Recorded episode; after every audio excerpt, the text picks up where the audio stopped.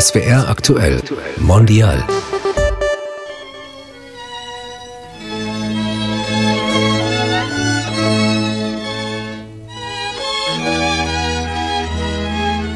Denn Sie, die Heimatvertriebenen, die Schlesier, die Ost- und die Westpreußen und nicht zuletzt die Sudeten und die Südostdeutschen sind mit den 18 Millionen in Mitteldeutschland in der Sowjetzone die eigentlichen Leidtragenden der deutschen Nation.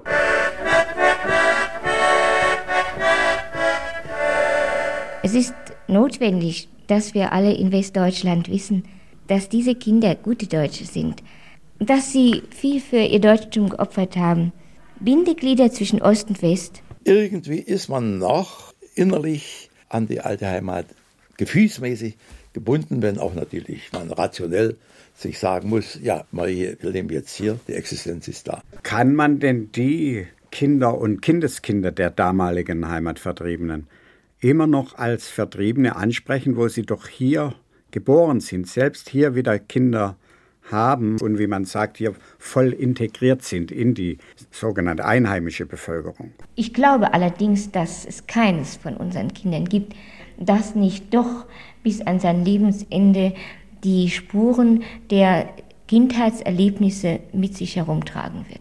Eine große Reife im Vergleich zu anderen gleichaltrigen Kindern ist ohne Zweifel zu beobachten. Ihr hört SWR aktuell Mondial mit Mirella Delic und Miriam Staber. In diesem Podcast nehmen wir euch mit zu Menschen, die unsere Gesellschaft vielfältig machen. Heute startet unsere Reihe mit dem Titel Vertriebene in Baden-Württemberg. Wir beschäftigen uns mit den sogenannten Heimatvertriebenen, die hier angekommen sind. Also Menschen mit deutschen Wurzeln, die nach dem Zweiten Weltkrieg aus verschiedenen Gebieten, die heute zum Beispiel zu Tschechien, Polen, Ungarn oder der Slowakei gehören, die aus diesen Gebieten vertrieben wurden oder geflohen sind und nach Deutschland kamen.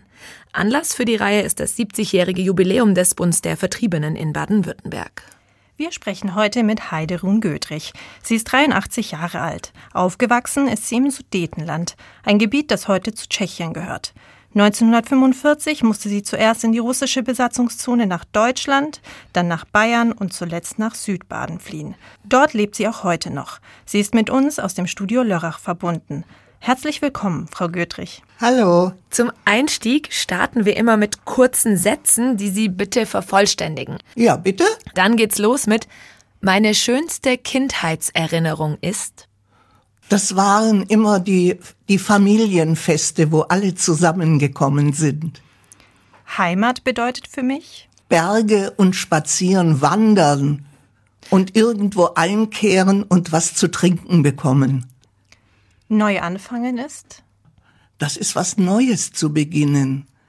Und wenn man von der Heimat weg muss und noch ein Kind ist, da hat man ja ganz andere Möglichkeiten, Kontakte aufzunehmen mit anderen Kindern. Das geht eigentlich viel schneller als bei Erwachsenen. Mhm. Wir kommen gleich noch drauf. Sie waren ein Kind, als Ihre Flucht und Vertreibung war. Der Ort, in dem Sie aufgewachsen sind, hieß früher Proschwitz.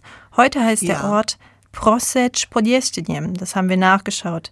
Dort haben Sie die ersten Jahre Ihrer Kindheit verbracht. Erzählen Sie uns von dieser Zeit. Ja, das Dorf Proschwitz an der Neiße, das lag zwischen Reichenberg und Gablons.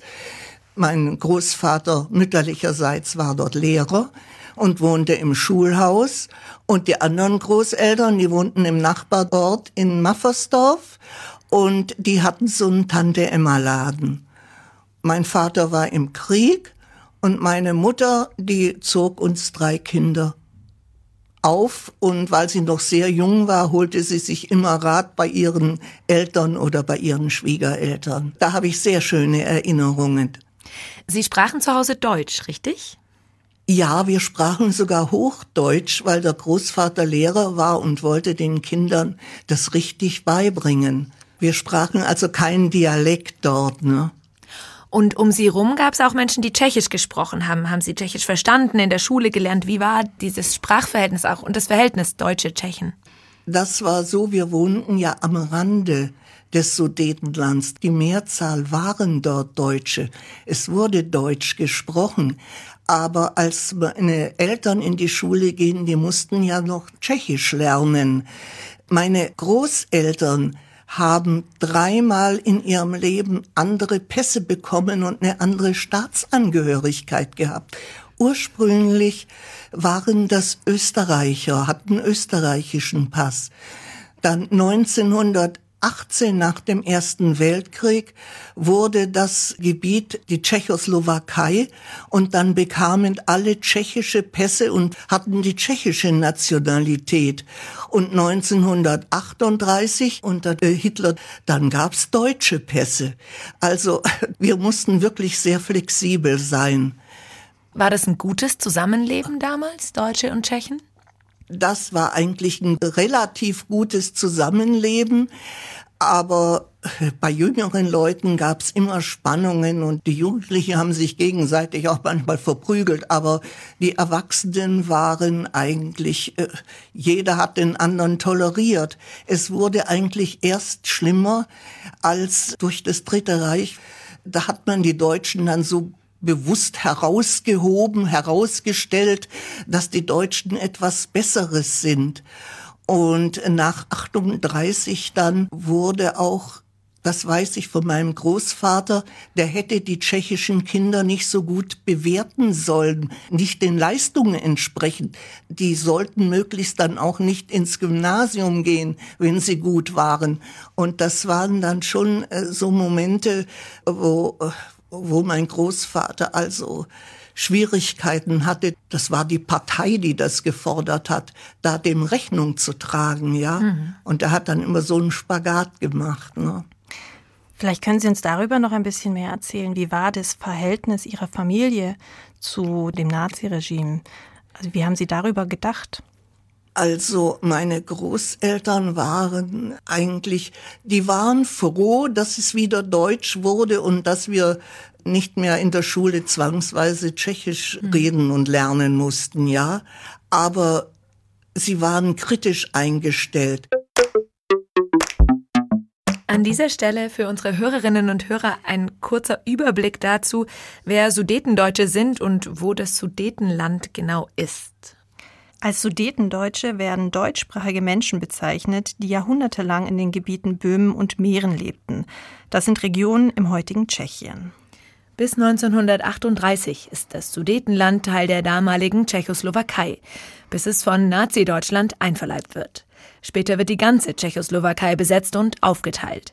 Während dieser Zeit leidet vor allem die nicht-deutsche Bevölkerung unter der Schreckensherrschaft der Nationalsozialisten.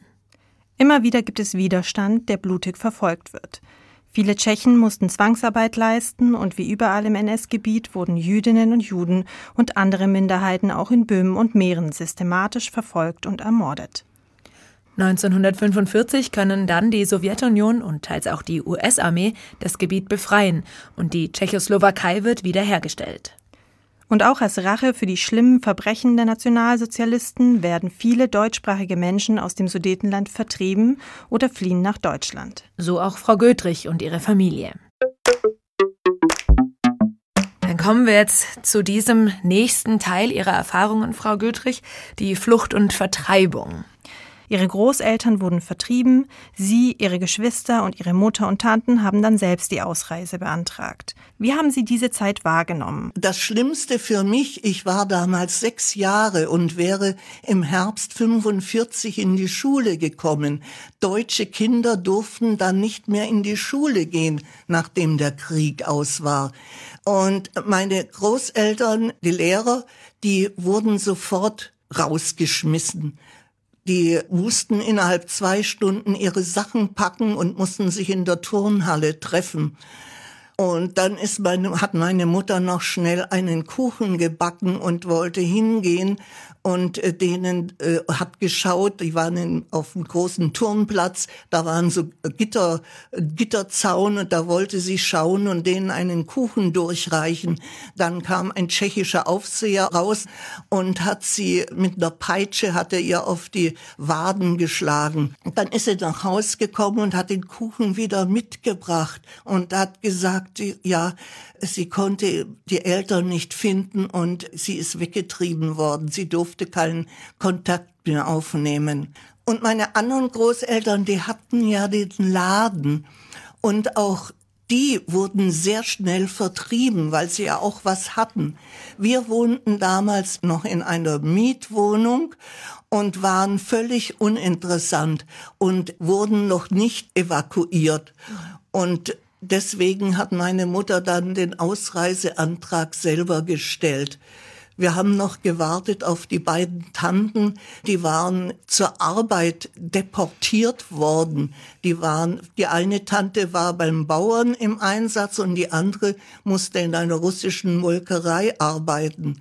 Und da hatten wir eine bekannte Tschechin, die war sehr nett, die ist beim Großvater in die Klasse gegangen, in die Schule und wurde immer gut behandelt. Und die hat uns dann geholfen, die beiden Tanten frei zu bekommen. Und dann ist die Mutti mit uns drei kleinen Kindern und den beiden Tanten hat sie eine Fahrkarte gekauft. Wir durften dann nicht im richtigen Zug fahren. Wir mussten dann im Viehwagen bis zur Grenze und sind dann in Zittau über die Grenze gegangen. Also die Lebensbedingungen sind einfach so, so schwierig geworden für Sie als Deutsche, dass Sie ja. dass Sie gesagt haben, wir müssen hier gehen. Sie haben ja auch ein Buch über Ihre Erfahrungen geschrieben.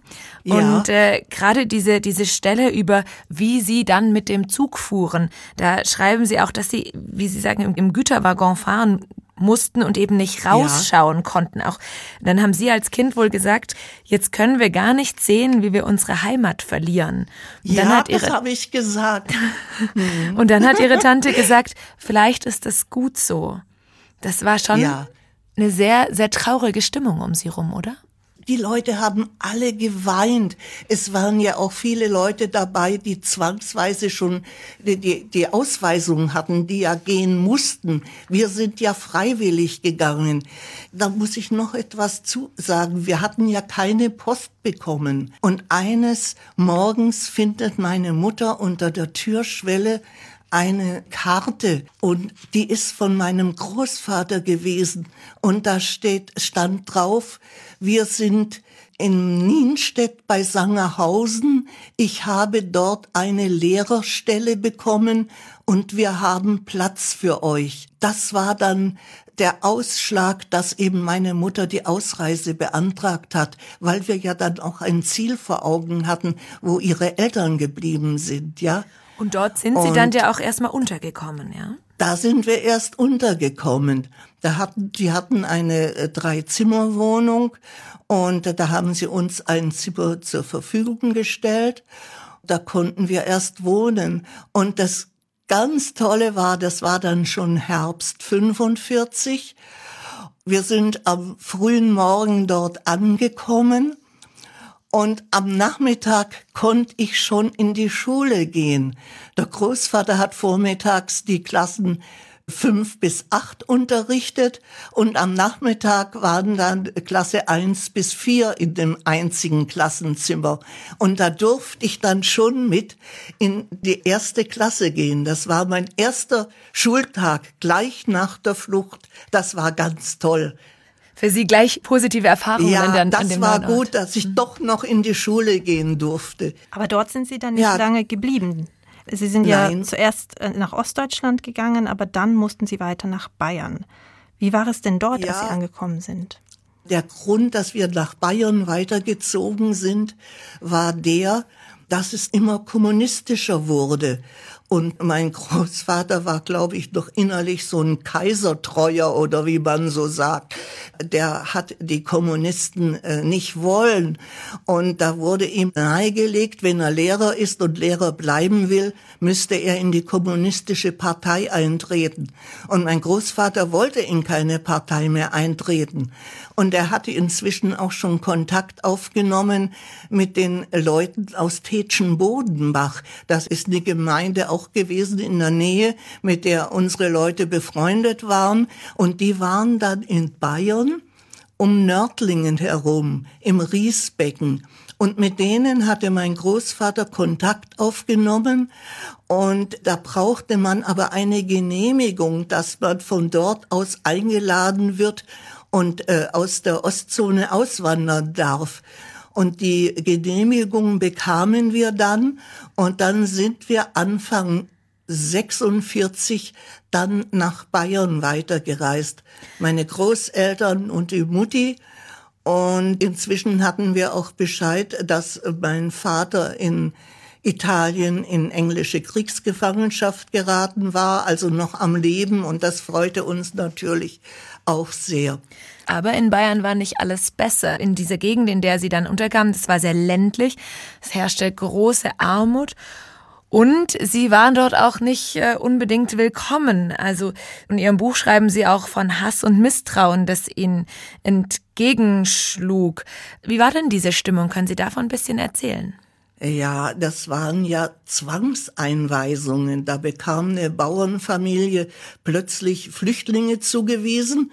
Wir waren ja meine Großeltern, meine Mutter und äh, drei Kinder und die drei Kinder. Wir waren damals sechs und waren untergebracht. Es war eine winzige Küche und das Schlafzimmer war eigentlich ein, wie soll ich sagen, ein Bodenraum, ein, ein Speicher. Wenn wir gelegen haben auf dem Fußboden, nur die Erwachsenen hatten Bettstellen, wir mussten auf Stroh auf dem Fußboden liegen. Und wenn wir zur Decke geguckt haben, haben wir die Dachziegel von unten gesehen. So gefroren habe ich in meinem Leben nicht mehr wie damals. Ich kann mich noch erinnern, das war ein ganz kalter Winter und da ist der Atemhauch ist an der Bettdecke vorne gefroren. Wenn ich früh aufwachte, war vor meiner Nase am Bett eine Eisschicht an der Bettdecke. Ich hatte Frostbeulen an Fingern und Zehen. Also das war furchtbar. Und da kam noch die Altbäuerin, die hatte neben diesem Speicherraum hinten noch eine Abstellkammer. Und die kam immer so früh am Morgen und ging in ihre Abstellkammer, obwohl sie da gar nichts gebraucht hat, und ging durch unser Schlafzimmer durch.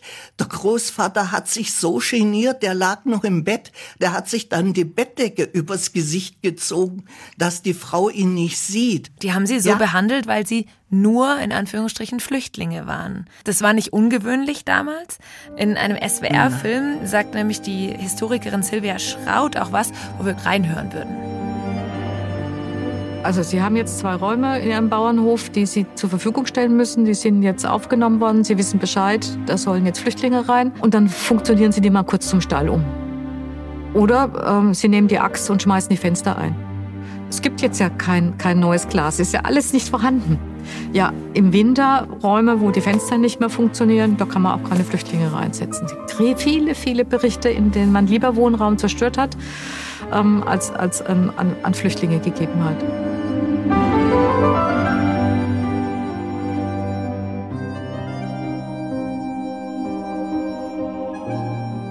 Ich habe oft gedacht, wenn ich dann so diese Berichte gelesen habe, von der Volksgemeinschaft, von der vielbeschworenen Volksgemeinschaft, die jetzt über den ganzen Nationalsozialismus immer höher und höher gehalten worden ist, finden Sie da nichts.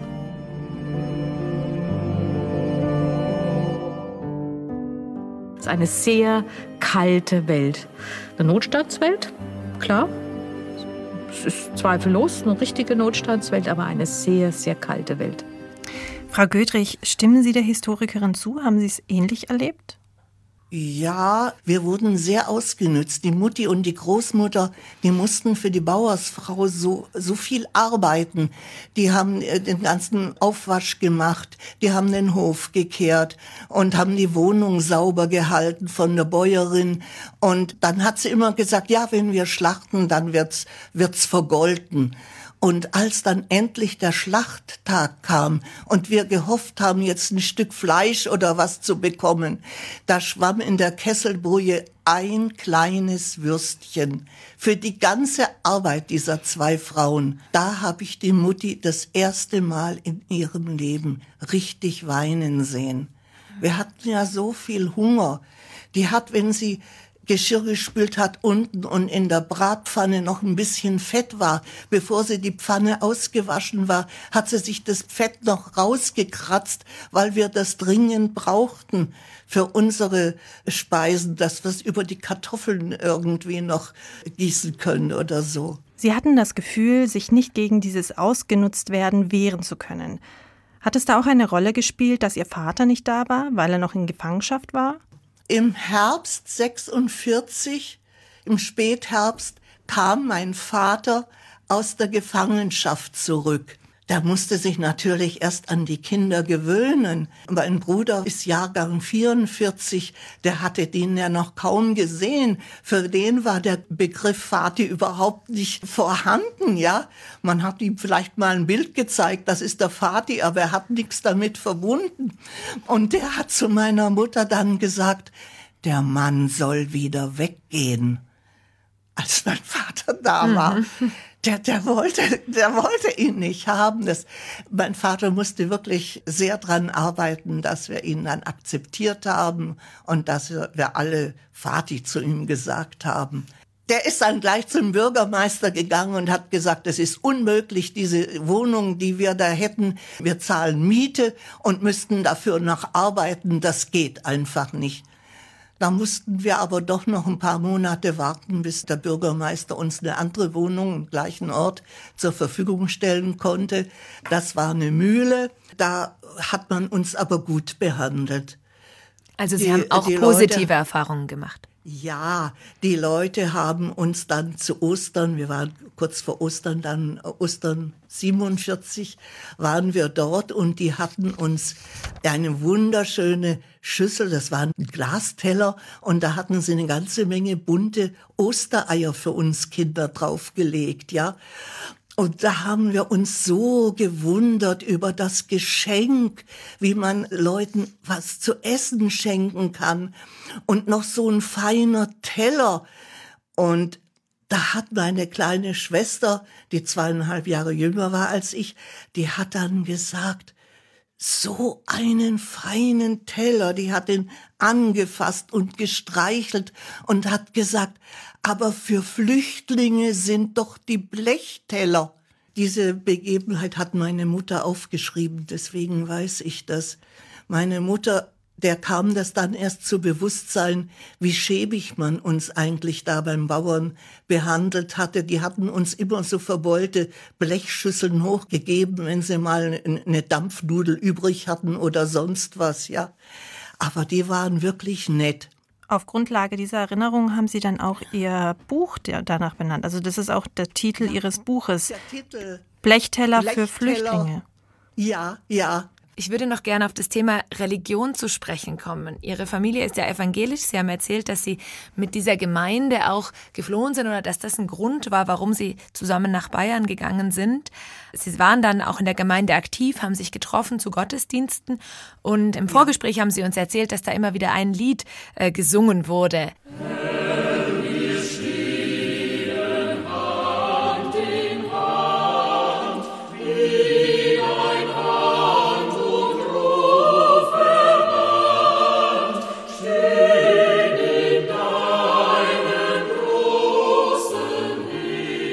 Was fühlen Sie denn, wenn Sie dieses Lied hören? An was denken Sie da?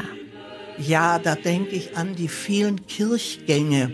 Dieser Pfarrer aus Tetschen-Bodenbach, der hat immer am Sonntagnachmittag dann immer für die Flüchtlinge extra einen Heimatgottesdienst gehalten. Da ist meine Mutter immer hingegangen und ihre Eltern auch. Da mussten wir immer mit. Aber in der Kirche haben sie dann jedes Mal dieses Lied gesungen.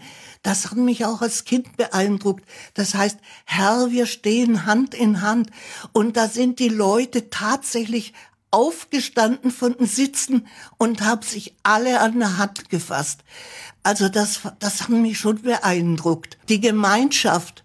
Und nachher waren die Leute alle so fröhlich. Die haben sich dort begrüßt und in die Arme genommen, haben sich ihr Leid geklagt und, und haben aber auch wieder zusammen gelacht. Ich habe ja die Leute kaum mehr lachen sehen. Da waren die irgendwie gelöst. Das war so wichtig.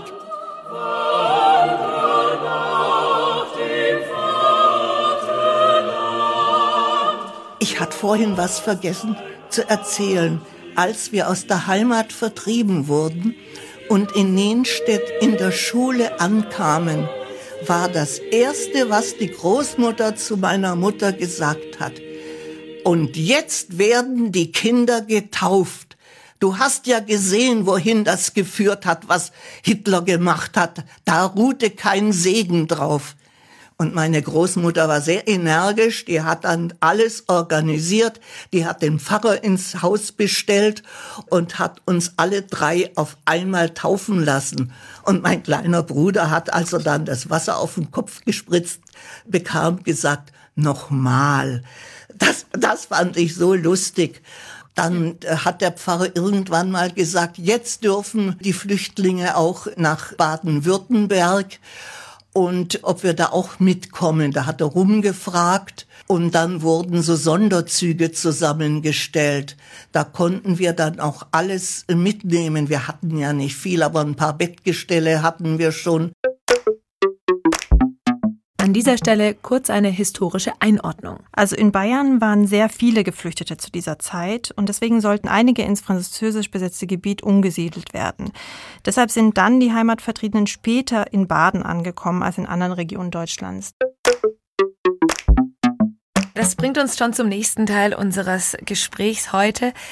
Also sie haben dann die dritte Flucht, den dritten Umzug gemacht von Bayern eben nach Südbaden, nach Steinen bei Lörrach. Dort leben Sie jetzt seit mehreren Jahrzehnten. Das heißt, jetzt sprechen wir langsam vom Ankommen in Deutschland. Wann haben Sie sich denn endlich angekommen gefühlt? Wann kam so ein neues Heimatgefühl auf? Ich habe mich zwar schon in der Mühle recht gut gefühlt.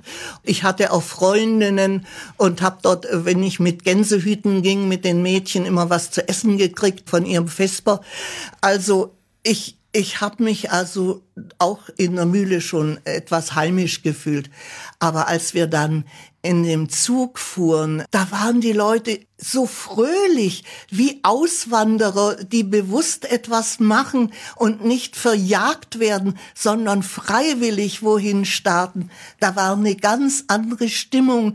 Die Frauen haben gesungen, in manchen Zugabteilen haben sie sogar mehrstimmig gesungen, Volkslieder. Die Fahrt war schon mal so schön. Und dann, als wir hier in Baden, da waren dann die Berge zu sehen. Meine Mutter hat gejubelt. Das sieht ja aus wie im Riesengebirge. Ach, sagt sie, da werden wir uns zu Hause fühlen. Und da kamen wir auch in Rheinfelden-Herten an. Da war erst ein, ein Lager. Da mussten wir einige Tage bleiben. Und dann wurden wir verteilt auf die Ortschaften. Und äh, dann hieß es, ihr kommt nach Hagen. Das ist auch bei Lörrach. Und da hat man dann gleich auf der großen Landkarte geguckt, wo das ist. Und die Großeltern kamen nach Steinen, das ist acht Kilometer von Hagen entfernt. Da kamen wir da an und da mussten wir aber auch erst lange warten, bis der Bürgermeister Quartier für uns gefunden hat. Und da kamen wir in leergelassene Büroräume, Zimmer und Küche war das. Und da fühlten wir uns gleich wohl. Da waren auch Kinder in unserem Alter gleich nebendran. Und dann ging es darum, dass wir Alemannisch lernen müssten. Ich meine, wir konnten ja Deutsch, wir konnten uns ja verständigen, aber wir konnten halt kein Alemannisch. Und da musste ich lernen, wie man Kuchich ein Stolli sagt und Hirsichratter. Aber man hat das gut mit mir geübt und umso übertriebener ich das sagte, umso Besser fanden das die Kinder.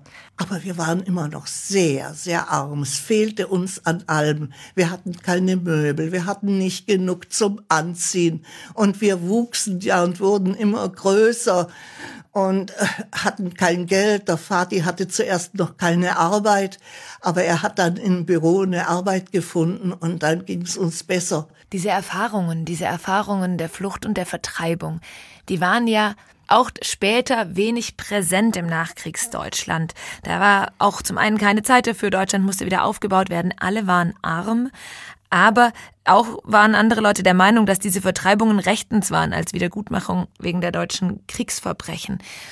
Wie ging es Ihnen damit mit diesen vielleicht auch traumatischen Erfahrungen, mit diesen schlimmen Erfahrungen aus Ihrer Vergangenheit dann in den nächsten Jahrzehnten?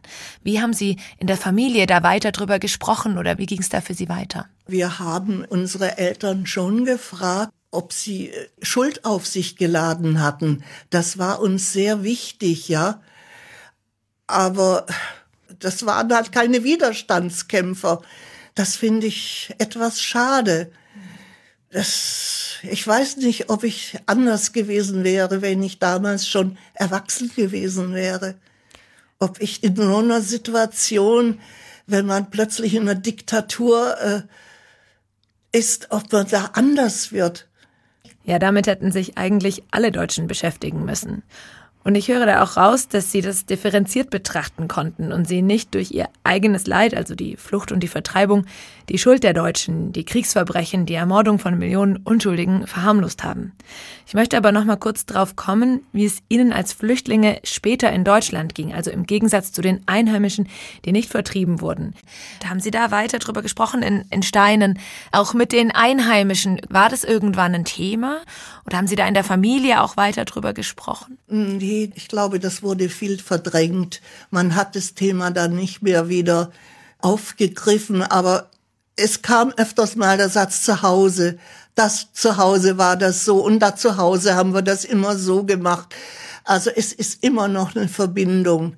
Und gerade jetzt, wo ich eben älter geworden bin, habe ich mich wieder sehr, sehr erinnert und habe dann auch das Buch darüber geschrieben, damit ich das dann auch an die nächsten Generationen weitergeben kann. Ich muss dazu sagen, die schlimmen Sachen hat unsere Mutter vor uns immer versucht zu verbergen. Da hat sie uns immer versucht fernzuhalten und hat auch, wenn wir dabei waren, nicht über schlimme Dinge geredet, wenn sie sich mit Freundinnen unterhalten hatte, ja. Und der Vati hat sowieso nicht viel erzählt. In Steinen bei Lörrach haben sie dann ein großes Stück Land bekommen, etwas abseits vom Dorf und dort konnten ja. sie dann endlich ein eigenes Haus bauen. Ihre Mutter hat auch darüber in ihrem Tagebuch geschrieben. Für das Haus des Dokumentarfilms haben sie daraus äh, vorgelesen. Wir hören da mal kurz rein. Nie werde ich unseren Einzug vergessen. Meine Eltern waren einen Tag vor uns eingezogen. Es war wie ein Nachhausekommen. Mutter stand mit ausgebreiteten Armen in der Tür und hieß uns willkommen. Mein ganzes Leben wollte ich nicht aufhören, Gott zu danken für all das, was er für uns getan hatte. Das war ein wichtiger Moment für Ihre Familie, oder Frau Götrich? Ja, das war ein ganz wichtiger Moment. Das waren zwar kleine Häuser, ich staune, wie viele Leute in den wenigen Zimmern wohnten.